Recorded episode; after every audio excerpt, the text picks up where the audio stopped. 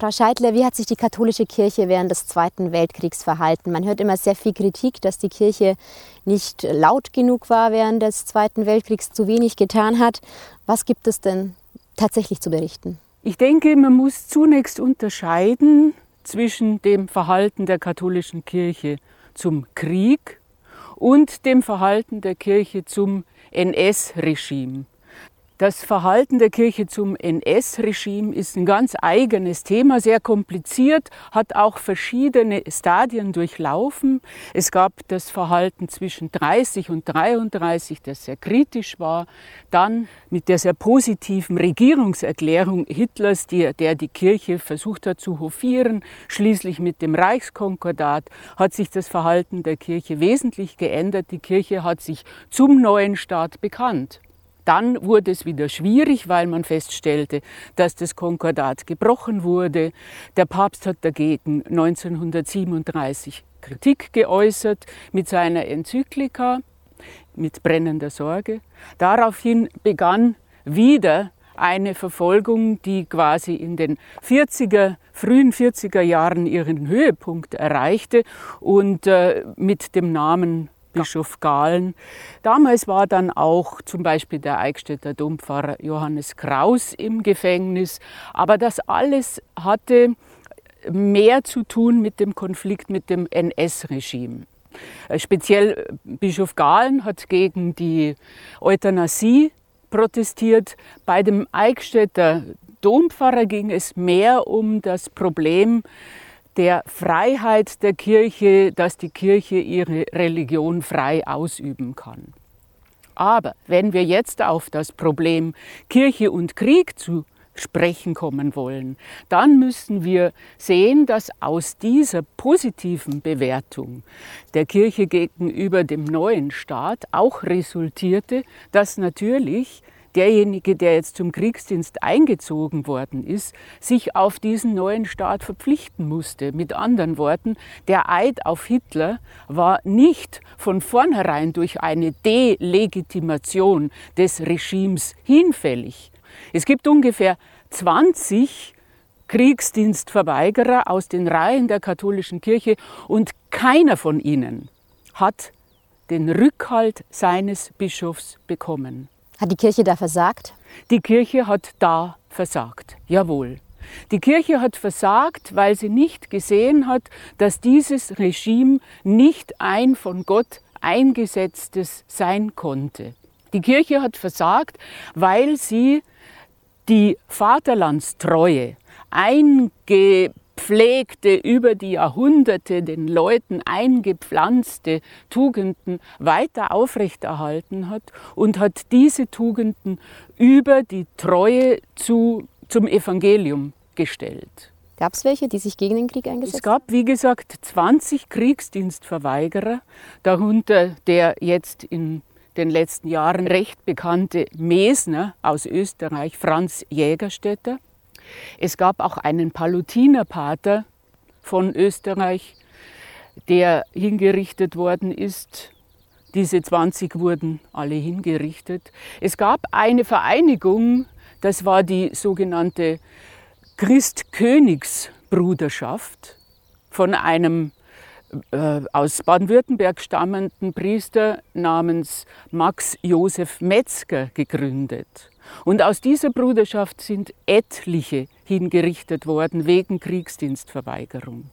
Aber, wie gesagt, die Kirche hat in all diesen Fällen nicht eingegriffen, sondern bestand eigentlich darauf, dass es die Pflicht des Katholiken sei, sein Vaterland zu verteidigen und den Treueeid zu leisten. Und was noch schlimmer ist, noch nach dem Kriege wurde zum Beispiel im Franz Jägerstädter Fall von Seiten des Bischofs von Linz keine Rehabilitation ausgesprochen, auch kein Wort des Bedauerns, dass da hieße, ich habe damals einen Fehlgriff getan, sondern noch 1946 sagte der damalige Bischof von Linz, nein, wir wollen lieber diejenigen verehren, die Märtyrer gleich für das Vaterland gefallen sind. Wollen wir uns denn, sagte er, und das finde ich nun ganz bezeichnend, wollen wir uns denn mit den Bibelforschern, will heißen, mit den Zeugen Jehovas oder mit den Adventisten gleich machen? Also auch nach dem Krieg oder nach dem NS-Regime kein Einsehen, dass man da nicht richtig,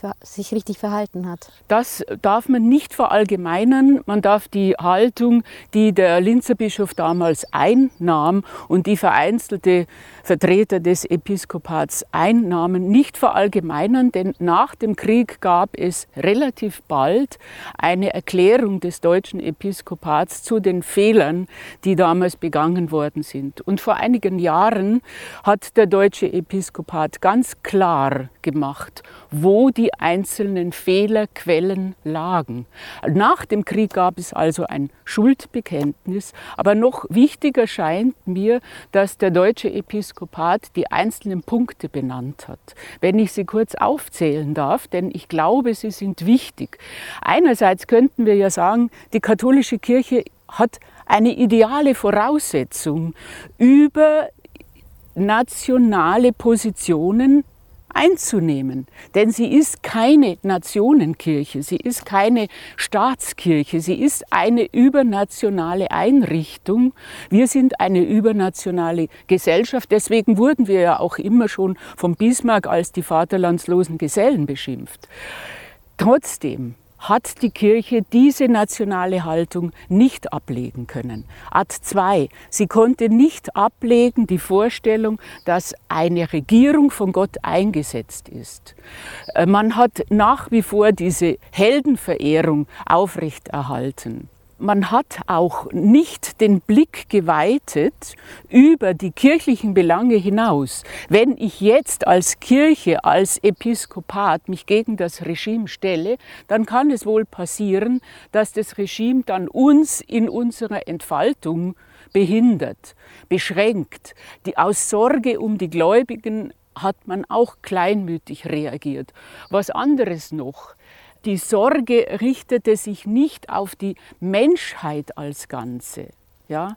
Man hat mehr auf die eigenen Leute geschaut. Und ein ganz wichtiger Punkt ist schließlich noch der Antibolschewismus. Das ist die wesentliche Schnittstelle zwischen Katholizismus und Nationalsozialismus. Ja, man erschrickt heute, so etwas zu sagen und sich das mal klar zu machen. Aber der Antibolschewismus war seit 1917 dermaßen in den Köpfen und Herzen aller Katholiken, dass man sozusagen alles lieber hatte als dieses Schreckgespenst.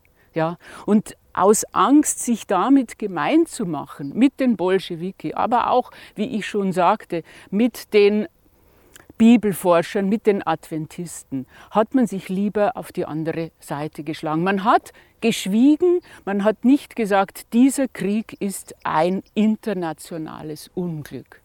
Wir machen einen kleinen zeitlichen Sprung. 1963 hat Papst Johannes der 23. mit seiner Enzyklika Pacem in Teres dem Frieden einen zentralen Punkt in der katholischen Kirche gegeben. Was war denn da der Hintergrund? Nicht erst dieser Papst, Johannes der 23., war ein Papst, der den Frieden forderte für die ganze Welt, sondern wir können weiter zurückgehen und wir können in diesem Punkt wirklich sagen, wir dürfen als Katholiken froh sein, dass die Päpste sich schon seit 1920 für den Frieden ausgesprochen haben.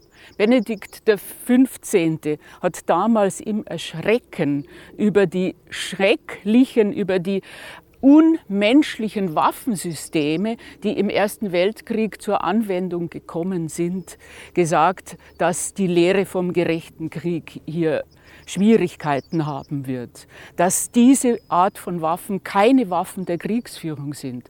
Wenn wir dann weitergehen zu Pius XI., so war sein Motto Pax Christi in Regno Christi. Es war auch der gleiche Papst Pius XI., der dann die Enzyklika mit brennender Sorge herausgebracht hat. Pius XII. hat noch wenige Tage vor Ausbruch des Zweiten Weltkrieges gewarnt. Wenn Krieg kommt, ist alles verloren. Wenn Frieden bleibt, ist nichts verloren. Und so ging es weiter. Johannes der 23. dann im Angesicht der Schrecken des Zweiten Weltkriegs mit noch ganz anderen Waffen, auch den Atomwaffen selbstverständlich, auf Japan, hat in seiner Enzyklika den wunderbaren Satz niedergeschrieben, es ist der menschlichen Vernunft zuwider, Krieg als Mittel zur Lösung von Konflikten als ein Mittel zur Wiederherstellung von Rechten anzuwenden. Dieser Satz wurde auf dem Konzil diskutiert und hat letztendlich dazu geführt, zusammen mit den Stellungnahmen der Päpste seither, dass die Kirche nun die Lehre vom gerechten Krieg zu den Akten legen musste. Dann schauen wir auf unsere Zeit. Was leistet momentan die katholische Kirche zur Bewahrung oder Wiederherstellung des Friedens weltweit? Ich glaube sehr viel. Ich beginne mal mit dem weiteren Umkreis. Schon so etwas wie die Versöhnung zwischen den Konfessionen und den Religionen. Oder Werke wie Missio, Adveniat, Caritas und wie sie alle heißen leisten sehr viel, denn man hat jetzt verstanden, und das halte ich für eine der ganz wesentlichen Erkenntnisse der letzten Jahrzehnte, welche innige Verbundenheit zwischen Gerechtigkeit und Frieden besteht. Gerade unser gegenwärtiger Papst besteht immer wieder darauf, es muss Gerechtigkeit in den Ländern herrschen, nur dann kann Frieden möglich sein. Ganz konkret hat sich die Kirche sehr bald gegen Atomwaffen ausgesprochen. Das gilt seit Jahrzehnten, das gilt heute noch.